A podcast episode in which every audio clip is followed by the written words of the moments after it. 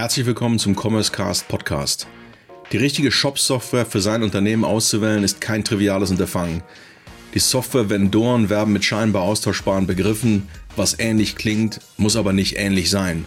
Und während Fachbereiche nach Features schreien, stellt sich in der Geschäftsführung die Frage nach der richtigen Architektur für das jeweilige Gesamtgeschäft.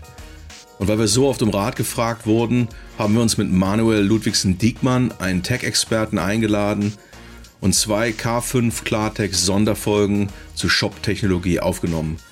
In der heutigen ersten Folge klären wir die wichtigsten Begriffe und Missverständnisse und schauen auf die wesentlichen Fragen, die man sich als Business auf der Suche nach Shop-Technologie stellen sollte.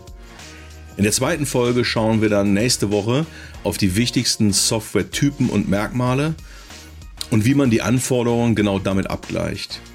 Wir sehen uns hoffentlich am 20. und 21. Juni auf der K5-Konferenz in Berlin. Jetzt aber viel Spaß und ab in den Pott. Herzlich willkommen zum K5 Commerce Cast.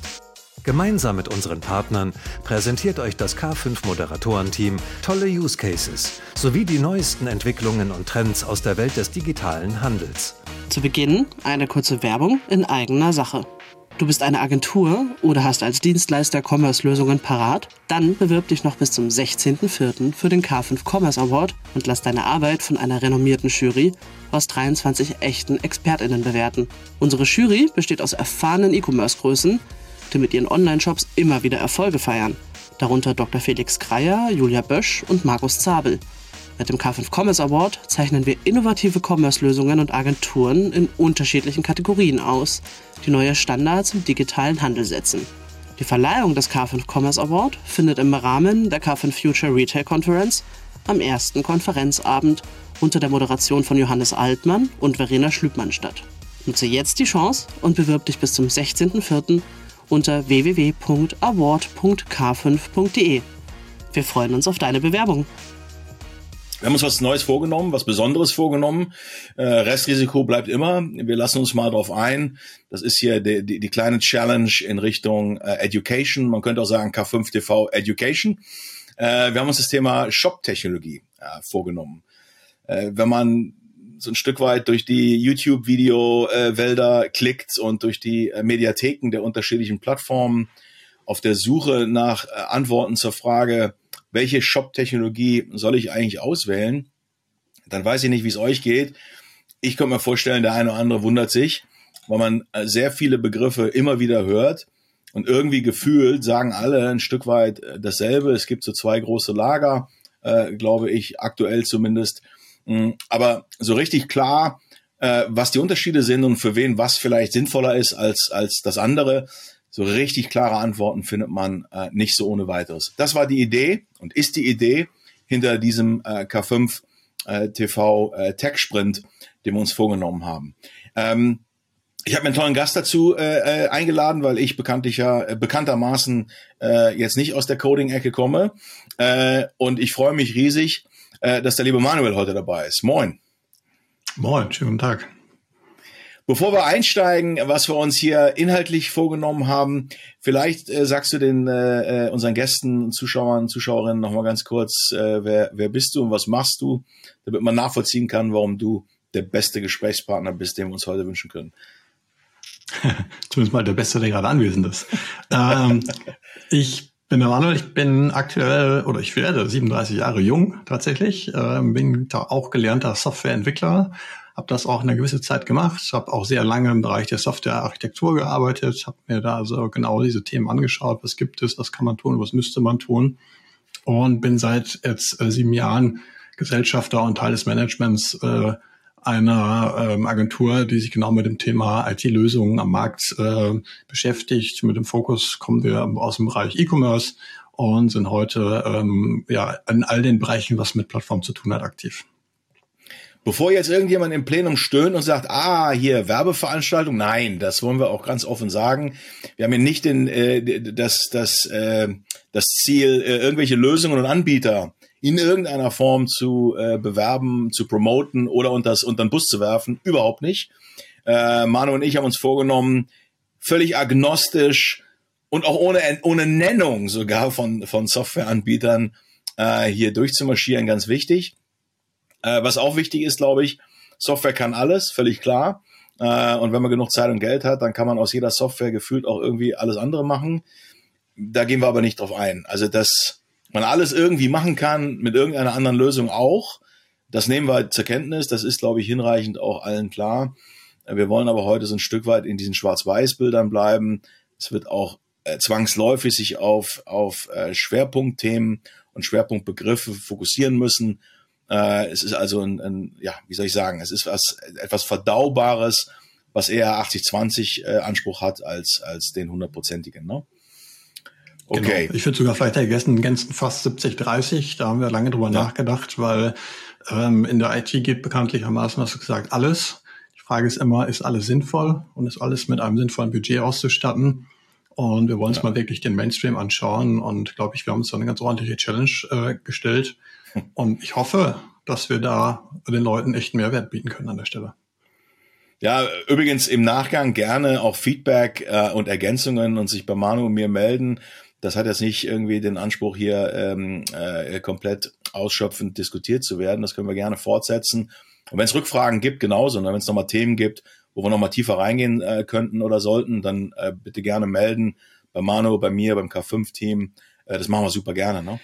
Cool. Ähm, also, Thema eins Grundlagen, Mythbusting, Konfusion im Markt, sind da Marketingteams, äh, versteckte Kräfte im Hintergrund, die, die die Diskussion auch ein Stück weit lenken, keine Ahnung. Ich, ich, ich will nur mal einen reinwerfen, der aus meiner Sicht der absolute Klassiker ist, aber da kannst gerne ergänzen und dann gehen wir über die Begriffe mal rüber. Ich muss immer schmunzeln und das habe ich auch in einem Podcast ähm, tatsächlich äh, vor, vor langer Zeit äh, äh, auch wirklich erstmal verstanden durch einen Podcast, dass nämlich ähm, der, der, der das Gegenteil äh, zu On-Premise nämlich nicht Cloud ist. Das ist ja so etwas, was ich, also und ich muss deswegen lachen, weil mir war es halt ehrlicherweise auch nicht so super klar, ne? So jetzt natürlich und jetzt würde ich immer sagen, ich wusste das alles, aber wenn man darauf achtet, wie oft dann in Diskussionen genau das sozusagen als ein Kontinuum aufgemacht wird und an den beiden Enden ist, ist, ist On-Premise versus Cloud, dann ist das ein guter Einstieg in das Thema völlig falsch. Es sind völlig unterschiedliche Dinge, die wir da miteinander in Bezug gebracht werden. Das eine, da geht's, da geht's um die Frage, äh, wem gehört sozusagen die Software, wo liegt die ja? Und das andere ist, wie hoste ich? Und das und das lässt sich miteinander jeweils verbinden und verknüpfen, aber das ist kein Kontinuum äh, und schon gar keine sind gar keine Gegensätze. Ne? Ähm, aber lass uns doch gerne mal da einsteigen. Was sind denn, hast du noch irgendwie einen Klassiker an, an Confusion oder ist das schon der größte, den ich da am Wickel hatte? Nein, ich glaube, Cloud ist halt wirklich der Klassiker, der überall kommt und da muss man sich ja die Frage stellen, was bedeutet das? Und eigentlich bedeutet das eigentlich nur, ähm, wo ist meine Applikation? Und in dem Fall ist sie in der Cloud. Und wenn man sich jetzt noch den Begriff Cloud mal näher betrachtet, ist das halt ein Anbieter, der auf eine gewisse Art und Weise diese Software bereitstellt. Also wir kennen die gängigsten, das sind die großen, ganz großen weltweiten Betreiber. Das können aber theoretisch auch lokale Anbieter sein, weil auch die Großen haben den Begriff ja nicht reserviert. Ich glaube, der wesentliche Unterschied ist, es ist halt eine andere Art und Weise, wie ich das Ganze betreibe. Und ähm, interessanterweise, und das ist dann auch genau die Frage, die man da stellen kann, äh, oder die sich auch jeder stellen sollte, fast jeder ist ja theoretisch auch in der Lage, seinen klassischen, um mal direkt vielleicht den nächsten Begriff auch einzuführen, äh, On-Premise-Monolithen auch in der Cloud zu betreiben. Warum denn nicht? So, vorausgesetzt, er darf das Lizenzrecht nicht. Das ist natürlich eine andere Frage. So, wenn ich dann da reingehe, dann äh, wäre ja eine gute Frage, was ist denn überhaupt Monolith? Also, nächster Begriff, hochstrapaziert aus meiner Sicht. Monolith. Was, was äh, verbirgt sich jenseits der Marketing-Slides, was verbirgt sich hinter diesem Begriff aus deiner Sicht? Also aus der Welt, äh, wo ich herkomme, gehört, ähm, wo ich mal irgendwann mal angefangen habe, Software zu entwickeln, äh, da war das Ganze noch nicht so schön sauber strukturiert, wie man das heute kennt. Äh, da gab es auch noch nicht so die ganzen Pattern in der Größenordnung, äh, oder ich kannte sie nicht, wahrscheinlich kannte ich auch einfach viele davon nicht. Und ähm, das ist für mich immer sehr naheliegend, wir haben halt Code geschrieben. So, und wenn wir mehr Funktionalität brauchten, haben wir mehr Code geschrieben. Und wir haben halt überspitzt gesagt immer alles in einen Code, am Anfang sogar in eine Datei reingeschrieben. Und so sind halt auch die Monolithen entstanden, um das mal um ähm, darum brechen wir. Natürlich sind die heute weit modularer, weil natürlich sich die Softwareentwicklung deutlich weiterentwickelt hat. Aber die Wahrheit ist, ich habe ein großes Stück Software, ich habe eine Applikation, die mir all die Funktionalitäten bereitstellt, die ich halt brauche und die ich da benutzen möchte. Und das ist halt äh, klassisch so, ich bekomme es, ich installiere es, ich benutze es, aber es ist ein Stück Software an der Stelle. So, ich meine, wir, wir gehen ja in den nächsten Blöcken, wir werden nicht über Anbieter sprechen und keine empfehlen oder, oder verwerfen. Aber um das mal plastisch zu machen, wäre ja typischerweise in den Kopf kommt, wenn man über Monolithen spricht, das sind so die ganz großen, ne? Die schon seit vielen mhm. Jahrzehnten am Markt sind, die mit S anfangen und so. Ähm, ist das aber tatsächlich jetzt aus der, aus der, aus der, Techno aus der Technologielinse betrachtet, ist jetzt ein SAP wirklich ein Monolith? Äh, weil wenn ich da drauf schaue, dann akquirieren die munter Software zusammen. Und nicht nur SAP, das geht jetzt nicht um SAP, ne? aber ne, da wird irgendwie akquiriert und dann ist, ist es eine Suite, die zu einer Firma dann irgendwie gehört, von der viele dann sagen, das ist aber ja monolithisch. Darf man da, müsste man das nicht differenzierter sehen und sagen, da ist nur vielleicht ein Teil monolithisch, der Rest ist dann eher eine Suite? Ich, ich glaube, das ist genau der Punkt. Also ähm, am Ende sind ja alle Anbieter mit einer Applikation in der Regel angefangen, wo sie einen speziellen Fall lösen wollten oder ein spezielles Produkt erstellt haben. So, jetzt gibt es die Evolution. Die Evolution kann sein, ich mache dieses Produkt immer mächtiger, indem ich immer mehr Funktionalitäten einfüge. So klassisch die eierlegende Wollmilchsau. Das hat halt auch Nachteile. Ähm, oder aber ich gehe an irgendeinen Punkt hin, weil es mir so gut geht. Du hast gerade das große S genannt. Es gibt ja auch noch das große M und das große F und wie die alle heißen, um mal drei genannt zu haben. Äh, ich kaufe einfach eine Lösung, die ich am Markt finde, weil ich sage, die ergänzt genau den Need, den ich habe und ich muss sie da nicht selber bauen. Im besten Fall kaufe ich mir auch direkt ein Kundenportfolio mit ein dann ist das ja nicht Teil meiner Software. Also das verschmilzt nicht mit meinem Code, sondern ist einfach eine Lösung, die mit unter meiner Fahne angeboten wird. So, da wurde sicherlich mal der Begriff, der, es wird äh, gebildet, wo man sagt, ich habe in meinem Portfolio mehrere Lösungen. Und im allerbesten Fall gehen die Hersteller dann hin und sorgen dafür, dass die Verbindung und die Interaktion zwischen diesen Softwarekomponenten so einfach wie möglich für dich als Anwender ist. Das heißt, wenn ich mehrere Produkte akquiriere, möchte ich diese auch quasi out of the box miteinander verwenden können. Da sind wir dann bei dem Punkt, wo man sagen kann, okay, was bedeutet das dann? Da habe ich ja plötzlich ein sehr breites Feld. Ähm, da könnte man jetzt schon fast sagen, okay, das klingt ja etwas ähnlich wie das, was wir heute im Begriff Best of Breed, vielleicht auch Composable Commerce sehen, wo wir sagen, wir haben verschiedene Produkte, nur mit dem Unterschied, sie müssen ja nicht alle von einem Hersteller kommen. Ich kann ja auch sagen, ich habe eine Komponente von einem Hersteller A, die ist einfach sehr gut. Oder die habe ich und ich bin auch sehr zufrieden mit. Allerdings kann er mir in dem Marktfeld, wo ich jetzt eine Lösung brauche, keine Lösung anbieten. Das heißt, ich kann mir dafür einen Anbieter am Markt suchen, der insbesondere diesen Case sehr, sehr gut abbilden kann und der sehr, sehr gut zu dem passt, was ich brauche. Und dann ist ja die spannende Frage, wie gut matchen die miteinander? Also wie gut ist die Interaktion? Und wenn ich da äh, die Chance habe, dass das in Anführungszeichen out of the box funktioniert, ist es ja super für mich. Und da ähm, glaube ich, spielt das Marketing auch heute noch sehr auf die Schiene, okay, wenn du aber alles von einem Hersteller nimmst, dann ist genau dieses Out-of-the-Box-Denken, die Kompatibilität zwischen den einzelnen Produkten besonders gut. So, und das ist einfach die Frage, stimmt das wirklich? Oder gibt es da nicht mittlerweile auch äh, Lösungen, die einem das einfacher machen, ohne, und das ist, glaube ich, auch relevant, dass ich an der Stelle komplett abhängig bin von einem Hersteller. Weil das ist ja auch Teil der Wahrheit. Wenn ich sage, ich nehme da die ganze Suite an der Stelle, dann muss ich halt auch damit rechnen, dass ich auch alles von diesem Hersteller habe und auch ganz in der Hand von den Entscheidungen bin, die dieser Hersteller trifft. Wenn ich das ein bisschen heißt aber jetzt auch, an der Stelle, ja. Ja, mach du. Wenn ich das ein bisschen diversifiziere an der Stelle, dann habe ich halt eine Chance, dass ich da ein bisschen flexibler bin und nicht unbedingt komplett mit in Schwanken gerate, wenn der eine sich in die eine oder andere Richtung bewegt. Jetzt nochmal mit meinen eigenen Worten. Also, äh, wenn ich jetzt als ERP-Systemanbieter äh, angefangen habe und habe mein ERP immer mächtiger gemacht, dann ist dieses, dieses Konstrukt, dieses, dieses ERP-Monster ist dann ein Monolith würde ich den in Einzelfunktionen aufbrechen und würde die unabhängig voneinander auch modular zuschalten können, dann wäre aus diesem Monolith auf einmal composable geworden. Dann kann ich Komponenten quasi Ich kann das dekonstruieren und Komponenten könnte ich daraus verwenden. Das, das gibt's so nicht, aber das wäre wahrscheinlich theoretisch zumindest könnte man das so beschreiben, korrekt? Ja, genau. Also man muss, glaube ich, zwei Sachen unterscheiden. Wenn, wenn du ganz ja. tief auf die Software-Ebene gehst, dann hast du die Definition, ist es wirklich äh, ein Monolith, weil es halt eine Applikation ist tatsächlich. Und wenn du das jetzt äh, von der Seite betrachtest, ist es genauso, wie du es beschrieben hast. Äh, wenn ich halt wirklich hätte äh, mehrere voneinander unabhängig laufende Funktionalitäten, die mir genau das anbieten, was ich brauche, und ich komponiere mir das frei zusammen, wie wenn ich mir ein Auto konfiguriere. Ja, das Grundauto ist da. Ich weiß ja, ich brauche ein Auto. Am besten hat es auch vier Räder. Aber ob das jetzt schwarz, weiß oder grün ist, das kann ich ja selbst entscheiden. Ob ich eine Klimaanlage drin habe, ja oder nein, das kann ich selbst entscheiden. Und aber das, aber das ist, glaube ich, ganz wichtig. Ja, ja das machst du. Ich sage, das Schöne an der Geschichte ist ja, äh, um vielleicht auch mal ein Bild zu erzeugen, weil wir haben ja, ähm, wir sehen uns jetzt gerade, hoffentlich hören uns dann irgendwann mal ein paar Leute, ähm, dass das äh, dem zu folgen. Ähm, ich glaube, die große Kunst ist es, ähm, dafür zu sagen, dass die Leute verstehen können, was können sie an Möglichkeiten bekommen.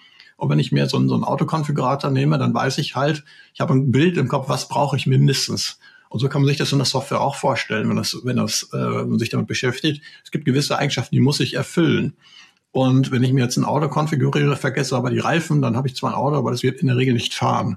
Und ähm, wenn ich aber einen Rahmen habe, der mich führt, dann weiß ich, okay, ich kann mir diese unterschiedlichen Sachen rein konfigurieren, aber es sorgt auch dafür, dass das funktioniert miteinander, weil das ist ein ganz großer Punkt, gerade bei Software. Es gibt sehr viel Software, aber es muss miteinander funktionieren. Und wenn es das nicht tut, wird es halt sehr, sehr aufwendig und komplex. Ja, ich, ich fand den Gedankengang ähm, äh, ganz hilfreich zu sagen, okay, also das Monolithische ist, ist, ist die Applikation, die en bloc entstanden ist. Und das ist typischerweise auch, auch das, wie es ist. Und dann wird in vielen Konstellationen werden andere ähm, Software-Typen hinzuakquiriert. Keine Ahnung, gibt's auf einmal CRM und dann gibt's keine Ahnung was, ja, so. Die kommen dann unter einen Deckmantel, unter eine Brand und dann nennt man das wahrscheinlich eher eine Suite. Das ist technisch gesprochen aber dadurch noch lange nicht ein Monolith, sondern der Monolith ist immer noch, keine Ahnung, von mir ist das ERP, die ERP-Komponente, das ist monolithisch entwickelt worden und der Rest ist miteinander verknüpft. Und wenn man sich jetzt Software vom Grundsatz her, da kommen wir ja später noch zu, ne, wenn man diskutiert, ist das jetzt gut oder schlecht oder ist das passend oder nicht, das ist eine andere Diskussion. Im ersten Schritt geht es mal um zu verstehen, dass der Begriff Monolith wahrscheinlich zu oft Anwendung findet und zu undifferenziert angewendet wird. Weil eine Suite of Products ist per se nicht monolithisch. Da können monolithische Komponenten enthalten sein, aber Suite ist ungleich Monolith, so habe ich das zumindest jetzt verstanden. Genau. Und wenn ich jetzt und wenn ich jetzt in die in die äh, Frage gehe, ähm, na, da kommen wir ja dann später zu, wie flexibel oder nicht ist das, dann wird es natürlich bei so einer Suite um um um die Diskussion gehen müssen. Schmecken mir die anderen Komponenten da drin? Oder könnte ich jetzt eigentlich auch woanders hingehen und ein CRM äh, eine Lösung nehmen, die ganz woanders vom Markt jetzt da angedockt werden muss? Das wird eine wichtige Frage sein. Ähm, wenn ich das nicht tue, habe ich zumindest den, den ne, also ist zumindest diese Suite eine Kombination aus äh, Softwareprodukten, die miteinander funktionieren. So. Und darin enthalten ja. kann oder kann nicht sein etwas Monolithisches. Soweit, so gut, ja. oder? Okay. Genau, also was man vielleicht noch, um dem Ganzen ein Bild zu geben, äh, ich persönlich mag keine Pilze. Ähm, wenn du jetzt im Restaurant bist, das äh, ist zum Beispiel in Europa in der Regel anders wie in Asien, ähm, da bestelle ich ein Gericht und in diesem Gericht sind verschiedene Komponenten. Ähm, jetzt habe ich natürlich das Problem, du hast genau das gerade angesprochen, ich möchte das Gericht gerne haben, aber da ist eine Komponente drin, die möchte ich auf gar keinen Fall haben. Jetzt habe ich vielleicht Glück und die Küche bietet mir an, ich lasse die Komponente weg, oder aber die haben es irgendwie vorproduziert, da habe ich einfach Pech gehabt, dann muss ich halt die Komponente mitnehmen, auch wenn ich sie gar nicht brauche. Wenn ich aber auf der anderen Seite, das ist so typisch eher so asiatischer Raum, mir mein Essen komplett zusammenstelle und sage, ich habe eine ganze Liste von Zutaten und wähle daraus, kann ich das weglassen, was ich nicht brauche. Es gibt mir mehr Flexibilität. Ja. So, das ist also äh, Begriff Monolith ähm, versus ähm, Composable. Composable, wie eben beschrieben. Ich habe einzelne Komponenten, die können von, von irgendeinem Anbieter sein, korrekt? Das muss jetzt nicht genau, von einem das ist völlig egal. Es kann auch theoretisch ja, eine Komponente kann auch selbst geschrieben sein. Wenn du sagst, ich habe ja. hier Meine Frachtkostenlogik, die, die mache ich im Haus, weil die kenne ich und die mache ich seit 20 Jahren ja. so. Das ist auch legitim, das zu tun. So, das heißt, du, du äh, brichst im Grunde ähm, das auf, auf kleinere, in kleinere äh, Ebenen runter und sagst, ich, mhm. ich zerlege sozusagen diese Funktionsanforderungen in solche Komponenten und bin dadurch natürlich in der Lage, äh, einzelne schneller auszutauschen, zu ergänzen, zu ändern, ohne äh, zum Beispiel jetzt monolithisch ein komplexes Konstrukt ändern zu müssen. Ne? Das ist sozusagen gefühlt, äh, kommt da Flexibilität irgendwie als Thema mit in den Raum, aber hat sicherlich dadurch auch höhere Komplexität. Es ist flexibler, aber auch natürlich im Zweifel äh, wahrscheinlich schwieriger, aber wir wollen noch nicht bewerten. Ich muss mich bremsen. Aber composable heißt, ich habe Module, Komponenten und die kann ich miteinander komponieren, äh, kombinieren. Die können von einem Anbieter sein, müssen sie aber nicht und sind sie in der Regel wahrscheinlich auch nicht. Das, ne? Exakt. Best of Breed. Best, best of Breed ist dann auch so ein Buzzword, was gerne in dem Kontext irgendwie rum, rumwabert.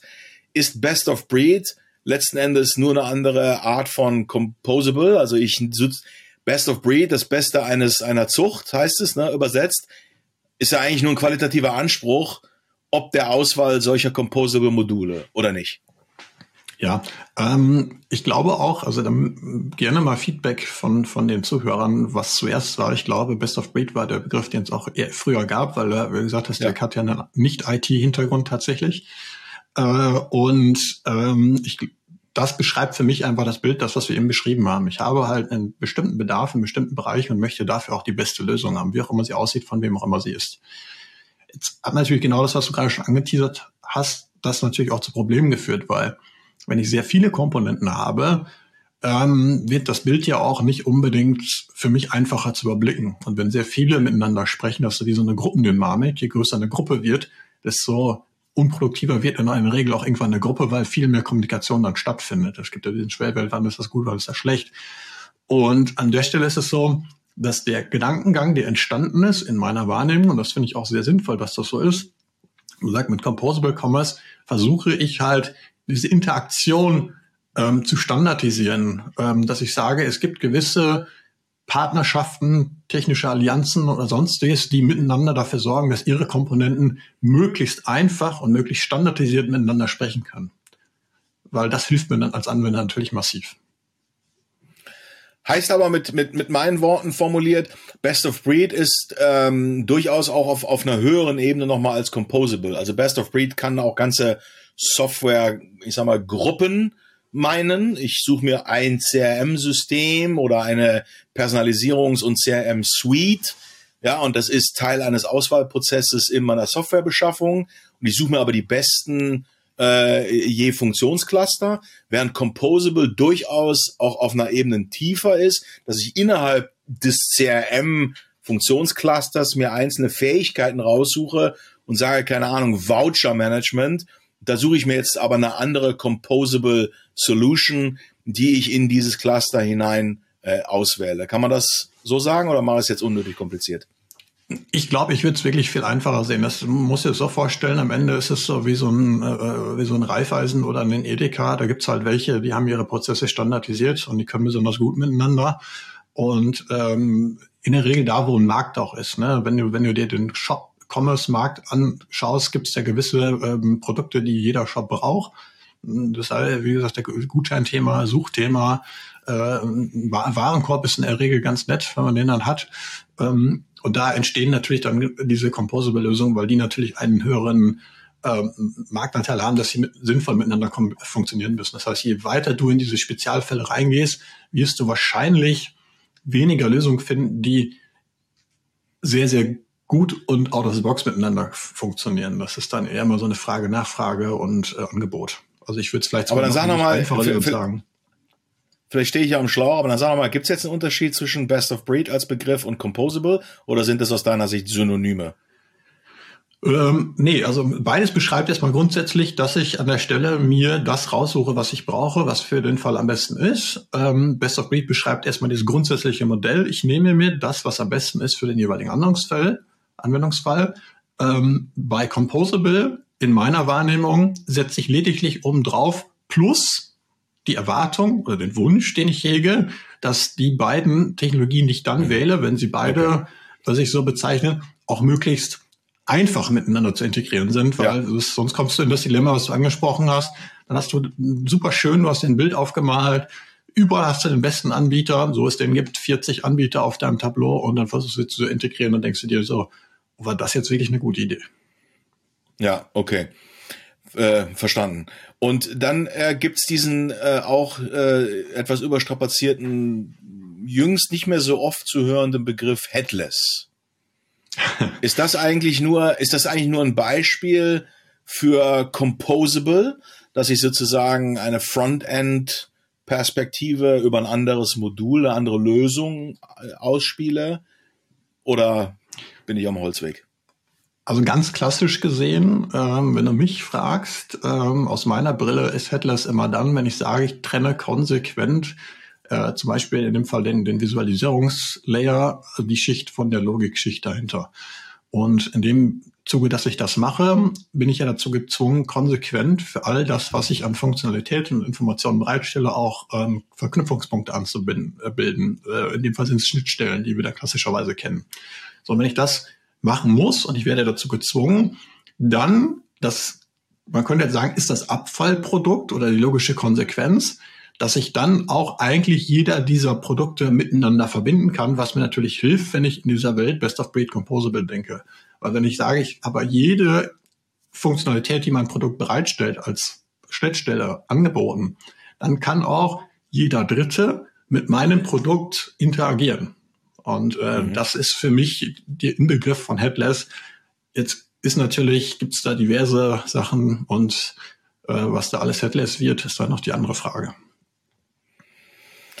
Ja, also äh, im Grunde tut sich aus meiner Sicht die Technologie-Szene da jetzt keinen großen Gefallen, ohne so wenig, wenig trennscharfe Begriffe äh, immer wieder miteinander zu vermengen, weil der gemeine Business-User und Entscheidungsträger, äh, der sowas beschaffen soll, der steht da davon und sagt, okay, wie, wie passt jetzt im Einzelnen zusammen? Ne? So und und ähm, Headless ist dann eher ja ein spezifischer Anwendungsfall aus der Logik Best of Breed slash Composable, wo man sagt, hier ganz konkret Trennung Front and Backend und ich spiele jetzt sozusagen, ich mache vorne was anderes als jetzt auf der Logikebene. So, aber das ist ja im Grunde sehr, ich sag mal, ist ja eher schon ein spezifischer Anwendungsfall für so eine flexible Architektur, eine modularere, ne? kann man so sagen. Ja, genau. Plus, wenn man dann noch den Schritt weitergeht, um, den Begriff dann einmal auch dann ähm, genannt zu haben, dann sagt man, okay, was ist ja Netz Serverless? Ähm, das ist ja dann nochmal wieder das nächste Level. Da geht es ja dann auch wieder auch nur um eine Art und Weise, wie kann ich halt meine, meine, meine Kleinstsoftware ähm, betreiben. Und das ist halt auch wieder, wo die großen Anbieter Lösungen für anbieten, wo ich möglichst in Anführungszeichen IT-Betreiber frei das Ganze äh, betreiben kann. Äh, klassisch werden dann da die Microservices reingesetzt und wenn du dir Microservice anschaust, ist es ja eine, eine Kleinstkomponente, die eine Funktion bereitstellt. Vielleicht noch nicht mal eine ganze Lösung, sondern einfach nur eine Funktion. Das einfachste Beispiel, rechne mir zwei Zahlen, addiere zwei Zahlen, könnte man jetzt machen. So, jetzt möchte ich aber, dass jeder meine Rechne, addiere mir zwei Zahlen-Funktion nutzen kann. Und wenn ich das möchte, muss ich ja dafür sorgen, dass jeder sehr einfach darauf zugreifen kann. Und da kommt genau dieser Punkt hin, wo wir sagen, das wäre, ist ja dann auch urlogisch zu sagen, ich mache das headless, weil ich könnte ja auch eine schöne GUI bauen, wo du Zahl 1 reinschreibst, Zahl 2 reinschreibst. Die funktioniert dann aber vielleicht nur auf dem Desktop oder im Browser. Wenn ich aber sage, ich möchte das aus welchen Gründen auch immer einfach übers Terminal aufrufen oder in meine Warenwirtschaft einbinden, wäre es ja schön, wenn ich eine Schnittstelle hätte. So, wenn ich das mache, dann habe ich genau die Flexibilität und dann erklärt sich meiner Meinung nach auch, auch oder hoffentlich auch, ähm, wo das Ganze mit dem Headless herkommt, dass ich mir halt sage, mir ist es völlig egal, wer das wie wo nutzt und wie einbindet. Ich stelle halt die Funktion bereit. Und diese Funktion stelle ich so flexibel bereit, dass sich halt jeder nutzen kann. Und deswegen tue ich das nur im Sinne einer im besten Fall gut dokumentierten API. Alles andere ist nicht meine Baustelle. Mhm. Ja, Okay, soweit, soweit, so klar, hoffe ich. Ähm, worüber wir auch reden sollten, äh, äh, wir kommen so langsam auf die Zielgerade der Begrifflichkeiten Software as a Service versus On-Premise. Wir hatten es in der Einleitung kurz. Willst du diese beiden Begriffe nochmal erklären und in Bezug zueinander bringen? Ja, ähm, also im klassischen Weg ist es so, ähm, wir haben es ja schon angesprochen, bei On-Premise erwerbe ich halt ähm, das Recht, äh, eine Software, die ich zum Beispiel am Markt finde, im Rahmen eines gewissen Lizenzmodells zu benutzen. Ähm, und bin dafür irgendwo limitiert oder reglementiert.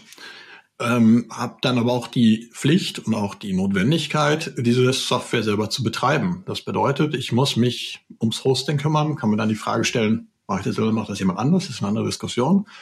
Ähm, bin aber auch dafür zuständig, die Versionsupdates, die der Hersteller ja weiterhin zur Verfügung stellt, auch in meine eigene Installation wieder einzupflegen. Das kommt wieder mit einem gewissen IT-Aufwand daher. Äh, und wenn ich natürlich dann auch noch eine gewisse eigene Entwicklung betreibe, dann ist immer die Frage, wie gut matcht das. Das ist vielleicht noch mal eine Diskussion für später. Bei Software as a Service ist es eigentlich, würde ich sagen, maximal vereinfacht, weil ich sage, okay, ich, ich finde jemanden am Markt, der mir genau mein Problem löst und buche dafür seine Leistung und kriege dann quasi genau diese Leistung, die ich benutzen darf. Mir ist aber egal, ob der das in Form von einem Monolith betreibt, ob der den Rechner unter den Schreibtisch stehen hat, haben die in der Regel nicht, muss man dazu sagen, oder das irgendwo in der Cloud liegt. Ist einfach nur so, ich konsumiere diese Lösung und nutze die. Und dann ist das für mich quasi einfach Pay as you use. Ist in der Regel das Modell. Nutze ich das viel, kostet mich das mehr, nutze ich das wenig, kostet mich das wenig.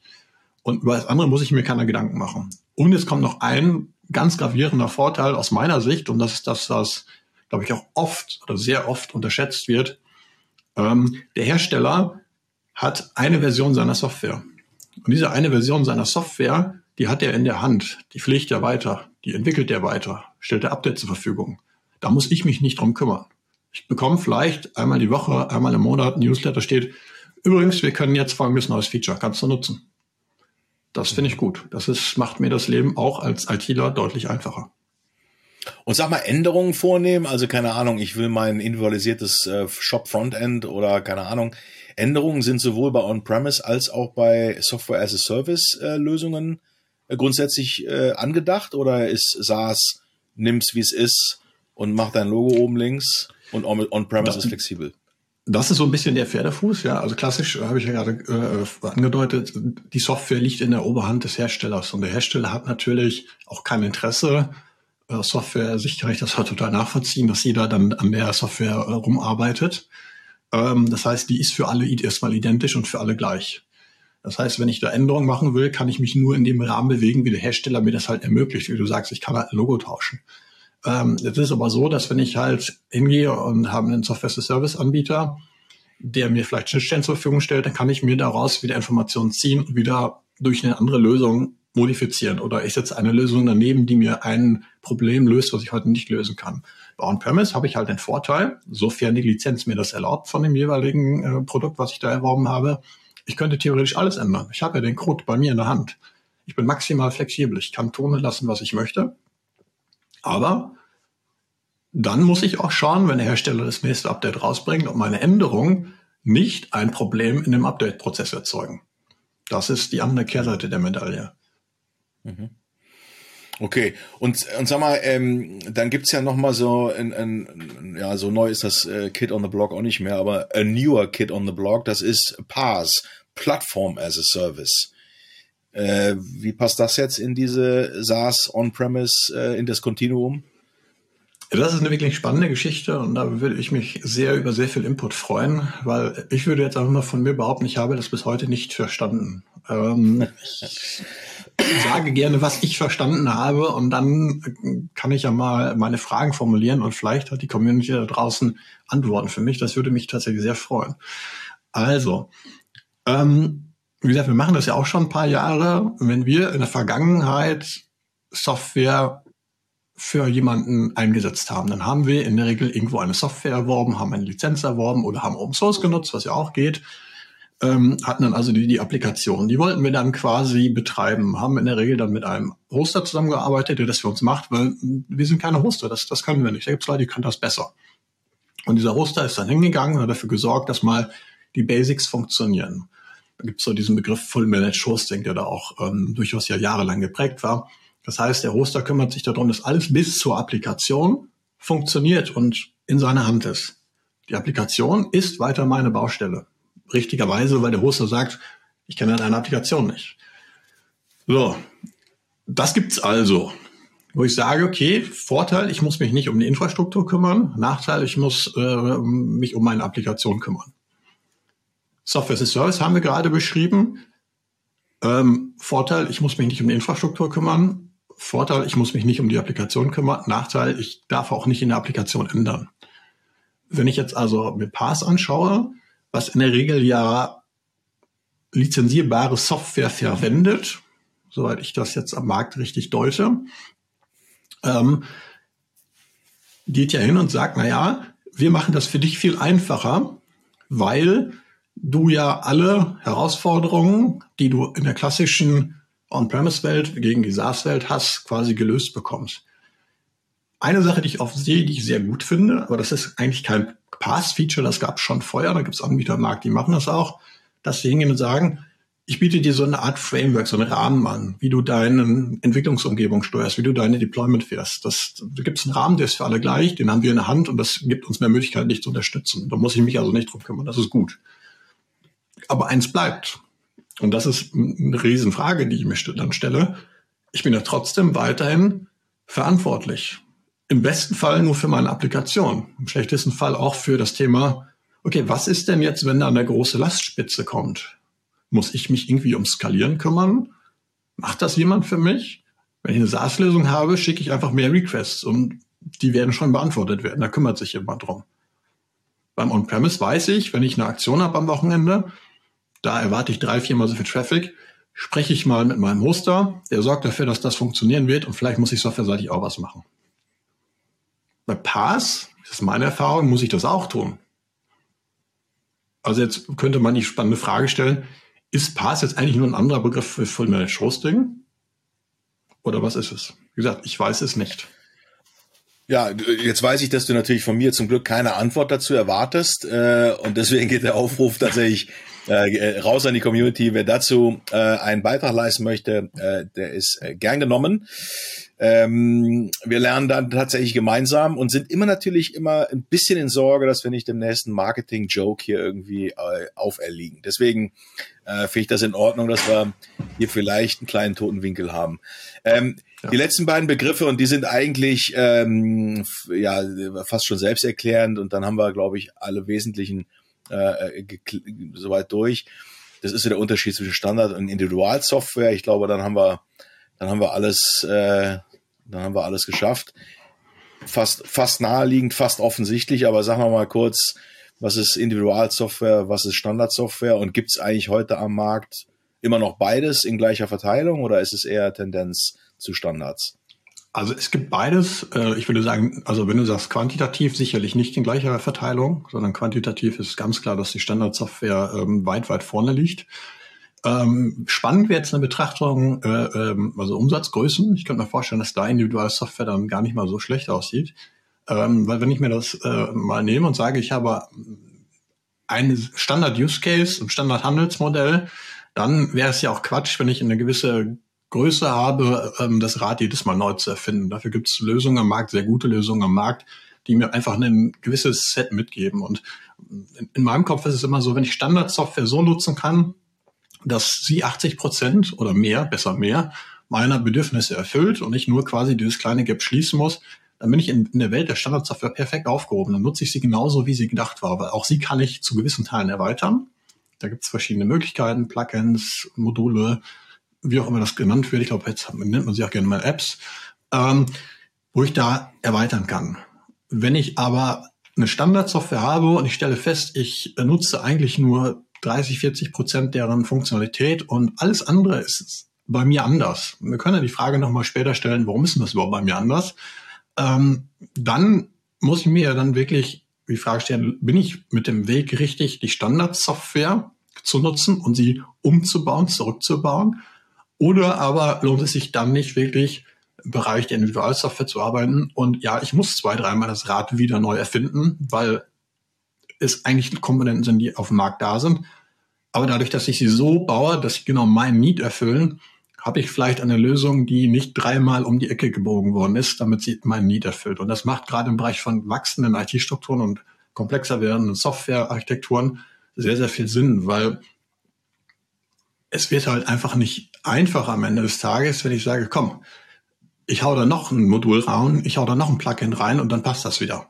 Dann ist es früher oder später ein Problem. Das heißt, in der Nutshell gesagt, äh, Individualentwicklung ist einfach, ich mache die Sachen von vornherein genauso, wie ich sie brauche, während auf Standardseite ich sage, Standardsoftware ist das, wie sie ist, wie sie vom Hersteller ausgeliefert wird und ich kann sie minimal adaptieren und anpassen.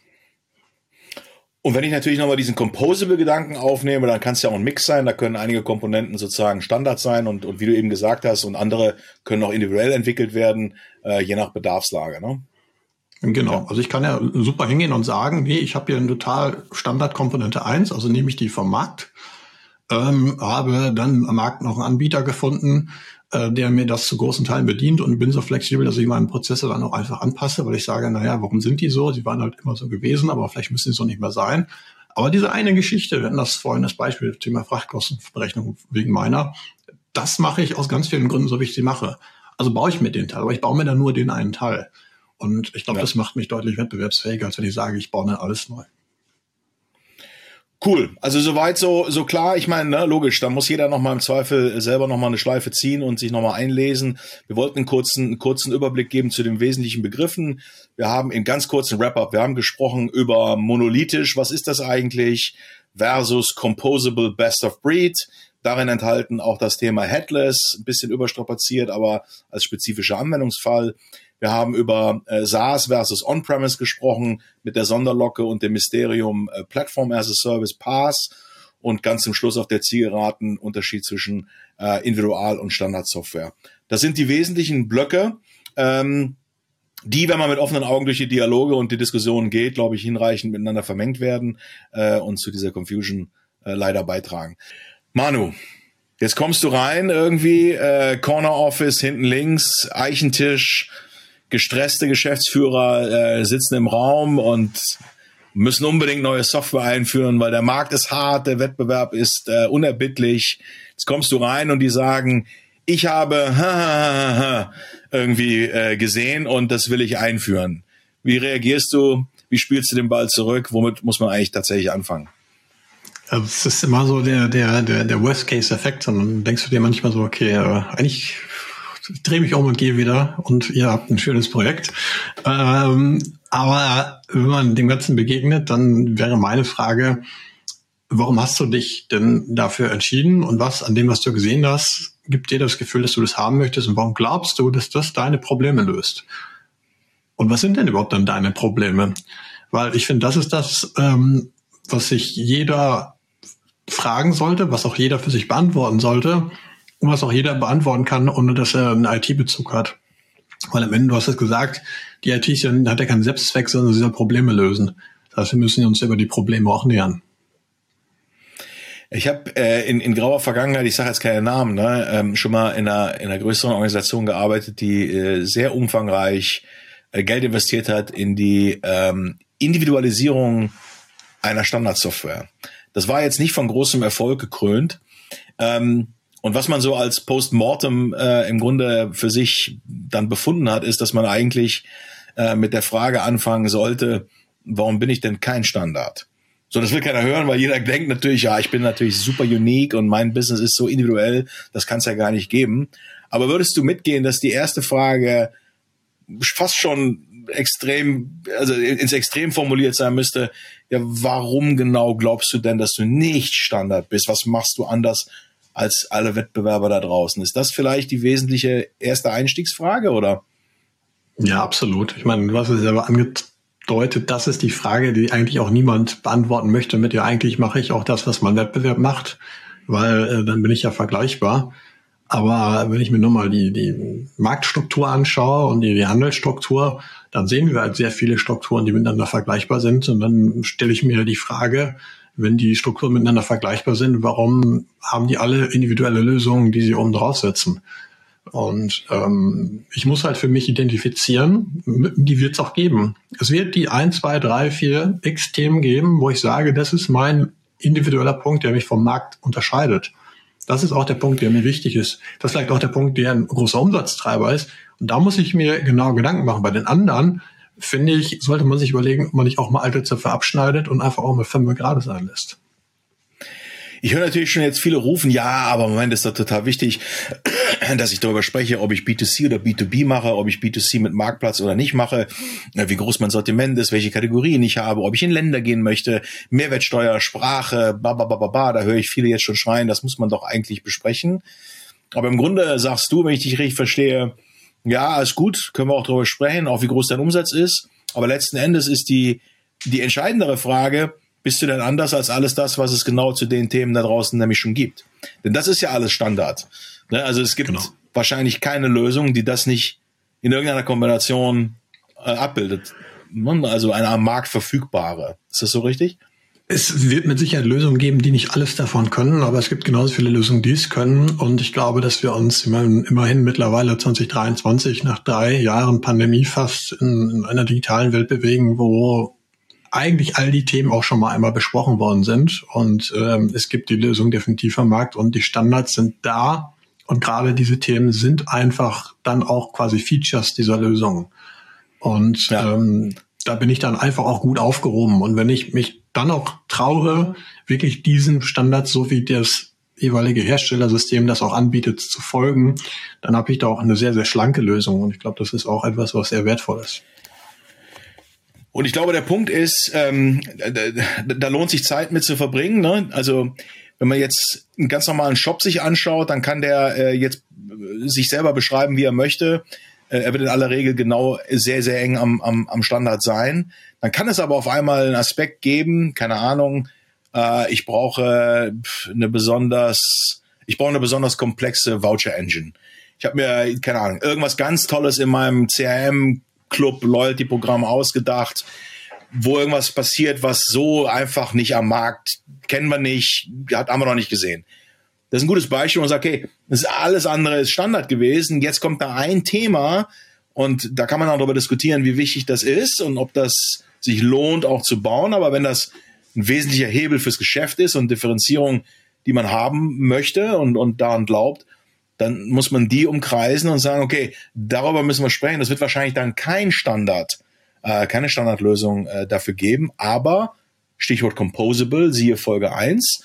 Ja, wenn man von vornherein modular auch denken will, dann kann das ein Lösungsraum sein. Da reden wir natürlich später nochmal drüber. Aber dann kann das ein Lösungsraum sein. Also, erste Frage, genau umgekehrt. Nicht, was willst du, sondern erste Frage, wo bist du anders? Wo bist du wirklich unique? Warum bist du nicht am Standard? Das ist die erste, korrekt? Genau, richtig. Also das sollte jeder okay. für sich beantworten können und vor allem im besten Fall auch mit, mit Daten füttern können und nicht mein Bau sagt mir das, sondern ich habe das auch ausgewertet ja. und da stehen Zahlen hinter und nicht einfach historische Aufzeichnungen. Ja. Okay, habe ich verstanden. Aber ähm, was ist die nächste Frage? Was ist die zweite Frage, die man sich dann stellen sollte? Ja, ich glaube, die nächste Frage, die äh, du dir stellen solltest, ist, ähm, wie wichtig ist denn für dich deine technische Differenzierung zum Markt, würde ich mal sagen, an der Stelle. Und ähm, wenn du sagst, okay, ich habe da eine Differenzierung und die ist für mich auch sehr wichtig, ähm, dann auch benennen, was sind die Punkte konkret, die mich da unterscheiden. Und dann wäre es ja an uns auch zu verstehen, okay, gemeinsam, was ist jetzt vielleicht dann die Anforderung, die dich jetzt rausschießt aus dem Standard? Weil das ist sehr häufig so, dass wir nicht darüber reden, dass wir sagen, wir haben zehn Anforderungen ähm, und von den zehn, wo ich denke, ich bin da total flexibel unterwegs und total differenziert zum Markt, bin ich es vielleicht nur in sieben. Zwei kann ich dann irgendwie lösen, wo ich minimal anpasse, was vielleicht auch ein Endkunde gar nicht so zu spüren bekommt, bin dann aber wieder näher am Standard. So, aber bei einer, da brechen alle Dämme. Und da muss ich mir jetzt überlegen, okay, die, der eine Score, der haut mich da komplett raus. Ähm, wäre jetzt ja fatal zu sagen, das alleine macht die Grundsatzentscheidung. So, sondern an der Stelle muss ich mir dann überlegen, okay, was ist das und wie kann ich mir vielleicht überlegen, wie kann ich das denn auch anders lösen? Finde ich gut. Das heißt, ähm, wie wichtig ist technische Differenzierung, ist die zweite Frage. Da kann man ja auch sich einen Score überlegen, keine Ahnung. Eins bis, eins bis fünf ist, ähm, geht so. Sechs bis zehn ist irgendwie mega wichtig gefühlt. Und dennoch muss man sich die Frage stellen, egal ob man jetzt einen Score von einer 1 oder 10 sagt, was ist denn eigentlich der Treiber hinter dieser, hinter diesem Score?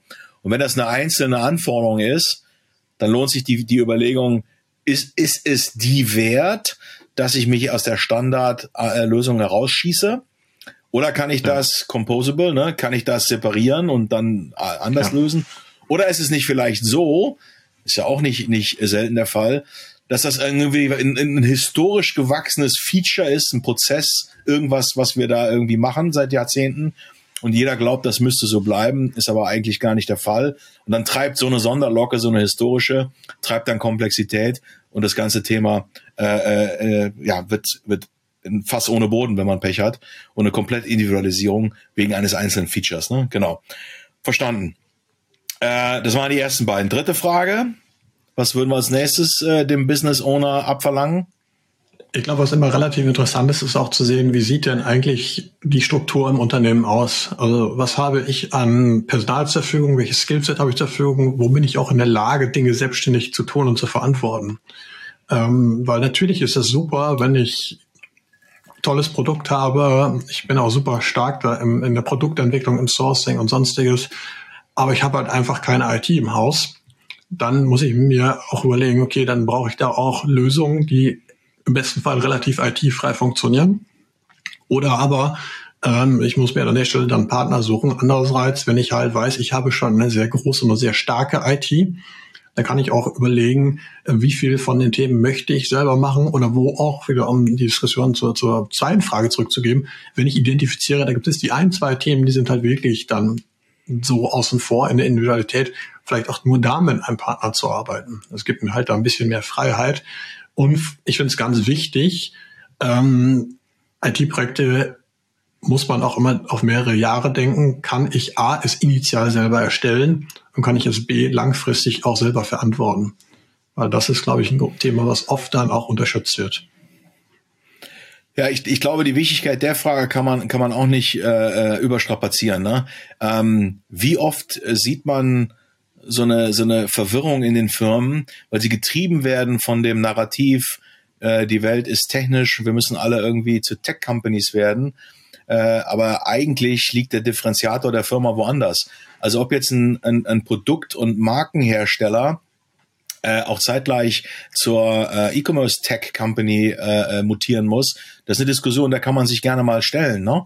Denn die Frage ist ja, an welcher Stelle wirklich äh, erreiche ich Marktdifferenzierung und schaffe Wert den Kundinnen und Kunden gegenüber. So und wenn wenn Technologie nicht die Antwort ist, muss man schauen, wie wie viel Technologie brauche ich trotzdem in-house oder unter meinen eigenen in meiner eigenen Regie oder wie viel hole ich mir relativ effizient hinzu und nutze sie aber gut?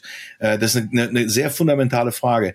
Wer über Technologie differenzieren muss, wer in einem, in einem Geschäft, in einem Business, in einer Kategorie, ein Geschäftsmodell ist, wo Technologie, differenzierende Technologie überlebenswichtig ist und Innovation, der hat natürlich eine, eine komplett andere Kostenstruktur und Organisationskomplexität vor sich. Ne? Alexander ja, Graf hat, aber, äh, hat ja. Der hat aber auch eine andere äh, Mannschaft da stehen. Also die, die das erkannt ja, genau. haben, die wissen ja, okay, äh, ich zeichne mich nicht dadurch aus, dass ich das Produkt, was anderer Markt auch haben, anbiete. Also das unterscheidet mich nicht, das ist ja das, was du gesagt hast, sondern die Tatsache, dass ich besonders effizient daran bin, ganz viele Lieferanten besonders kurzfristig schnell und effizient anzubinden mit meiner eigenen Mannschaft und dann möglichst schnell, also Time to Market, äh, die Produkte spielen zu können. Und dann bin ich halt am Ende wirklich ein IT-Unternehmen und vielleicht in Klammern nur noch ein Händler. Und das ist eine total interessante Entwicklung und ich glaube, das macht am Ende auch äh, sehr viele interessante Modelle auf. Ja, und Alexander Graf, das wollte ich gerade noch sagen, ne, der hat äh, neulich nochmal vorgerechnet, ähm, dass wenn du in Firmen reinschaust, wo Technologie äh, Differenziator ist, die also einen, einen starken Technologiefokus haben, dann gab's äh, auffällig oft irgendwie so eine Quote von, ich glaube, zwei bis drei Millionen Euro GMV pro äh, IT-Mensch, pro Tech-Mitarbeiter oder Mitarbeiterin. So, das, das heißt, ne, wenn ich jetzt irgendwie 500 Millionen, eine Milliarde GMV bewegen will, dann kann ich das äh, durch zwei teilen und weiß in etwa, was da für eine Organisation im Raum steht. Wenn ich aufs Thema Technologie setze, dann ist das wahrscheinlich zumindest grob ein Korridor, mit dem ich mich mental anfreunden muss, ähm, mit allem, was dazugehört, ne? äh, Kosten, Organisation etc. Aber deswegen muss die Frage halt sein, ähm, ist, ist es wirklich, äh, ist es wirklich, gehört es zu meinem Geschäftsmodell, dass ich mich an der Stelle differenzieren muss? Äh, oder ist meine Intellectual Property nicht an ganz anderer Stelle? Und ich muss vielleicht viel mehr in Produkt, Content, Branding, keine Ahnung, äh, Experience, muss vielleicht viel mehr, was auch immer, und muss da ja. viel mehr den Fokus setzen, meiner Investition. Guter Punkt. Okay. Noch eine Frage oder drei reichen, ja, oder? Was, was für uns auch immer interessant ist, ist, äh, wie unabhängig möchte ich denn sein? Also sage ich, es ist für mich auch okay, weil ich mich ganz klar auf mein Produkt konzentriere, weil ich da stark bin, dass ich dann auch diese Prozesse aus der Hand geben möchte und sie nicht verantworten möchte. Oder aber sage ich, nee, das ist für mich halt ähm, schon auch der kritische Teil meines Geschäftsmodells. Das heißt, das muss ich auch komplett in der Hand haben von, ich möchte es selber betreiben können, in Teilen oder in Gänze, oder aber bis hin zu, ich überspitze mal in guten alten Zeiten, ich habe irgendwo in irgendeinem Safe, ne, ist ja auch manchmal so eine Vorgabe, habe ich ja auch meine Software liegen, aus welchen Gründen auch immer, weil irgendein Compliance-Anwalt das gerne möchte. So, das sind am Ende Fragen, die ich mir stellen muss, weil die natürlich eine Auswirkung haben auf die Welt, die es auf dem Markt gibt und die Möglichkeiten, die mir der Markt bietet. Weil je nachdem, wie ich mich entscheide, macht es Türen auf oder Türen zu. Und da bin ich eigentlich noch nicht mal unbedingt in der äh, Ebene, dass ich mir über Softwarearchitektur im tieferen Sinne Gedanken mache, sondern einfach nur, ist das für mich ein Markt, ja oder nein? Okay, verstanden. Aber das heißt, kurz zusammengefasst, vier wesentliche Fragen. Äh, erfrischen wenig eigentlich. Ne? Ich meine, die haben natürlich äh, Tiefe und Komplexität jeweils, aber es sind nur vier. Das ist schon mal die gute Neuigkeit. Erste Frage war, ähm, warum bin ich überhaupt anders als, als der Wettbewerb? Ist es wirklich so? Oder rede ich mir das ein? Äh, und zwar spezifisch, konkret, genau beschreibend, an welcher Stelle ich wirklich unique bin im Vergleich zu den Modellen, die es draußen am Markt um mich herum schon gibt. Weniger äh, oft wird einem das gelingen zu erklären, als man denkt. In aller Regel ist man äh, komplett im Standard äh, oder zumindest sehr, sehr nah dran. Zweite Frage war, wie wichtig ist mir als Business die technische Differenzierung? Ja, und das, äh, keine Ahnung, Skala 0 bis 10, 1 bis 5 so lala, 6 bis 10 schon eher. Und wenn technische Differenzierung äh, einen Score bekommen hat, ist die Folgefrage dazu, was treibt denn diese, diesen Score hoch? Was genau ist es, dass jetzt der Score an der Stelle hochgeht? Denn völlig klar ist, je enger ich am Standard dranbleibe, desto weniger die Komplexität und letzten Endes dann auch ein Stück weit die Kosten, die dann äh, im Raum stehen. Deswegen schon charmant, möglichst viel Standard in, an sich zu entdecken. Das mag man nicht, aber das, das ist eigentlich in dem Kontext gut. Und deswegen lohnt die kritische Überprüfung, was da die Anforderungen nach oben treibt. Dritte Frage war, wie viel IT möchte ich selber machen oder verantworten? Ja, und so, wenn ich das nicht will, verantworten. Genau. kann ich, kann ich, will ich finanzieren. Ne? Und da muss man sehr offen sein und nicht äh, Technologie der Technologie halber irgendwie einführen und und und äh, riesen riesen Kosten im Grunde äh, und und Komplexität in die Organisation holen, sondern die Frage ist wirklich äh, vom Geschäftsmodell kommend was macht Sinn und wie viel will ich selber und kann ich äh, tun. Und die vierte Frage, äh, wie unabhängig will ich bei all dem sein? Äh, ja, brauche ich höchstmögliche Freiheitsgrade und Unabhängigkeit und Ownership äh, oder bin ich da relativ entspannt, mich auf Kooperationen, Lizenzen etc., auf solche Dinge äh, einzulassen? Das sind die vier Fragen. Stimmt? Genau, also es klingt jetzt erstmal wenig, aber ich glaube, wenn man wirklich mal hingeht und sich diese vier Fragen mal sehr, sehr offen und ehrlich stellt und gerade bei der Frage mit der technischen Differenzierung mal wirklich in die Tiefe auch geht, dann ist es schon eine sehr, sehr wertvolle Gedankenleistung, die man da erbringt. Und ich glaube, das gibt sehr viel erhellende Momente am Ende des Tages. Ähm, und dann kann man sich sicherlich auch noch andere Fragen stellen, aber ich glaube, die Basis sollte jeder mal für sich ähm, durchgeführt haben und ist dann auch in der Lage, die nächsten Schritte zu gehen. Super, das war ähm, äh, Episode 2 in unserem äh, K5 Klartext äh, Tech Sprint. Wir haben uns die Entscheidungsheuristik angeschaut, mit denen der Business Owner sich beschäftigen muss und sich die und, und, und, und vier Fragen identifiziert, die man durchgehen sollte, bevor man überhaupt über Software nachdenkt. So, ich hoffe, bis hierher war das schon einmal hilfreich und nicht vergessen, nächste Woche kommt die zweite Folge zu Softwaretypen und Merkmalen und wie man die Anforderungen damit abgleicht. Bis dahin.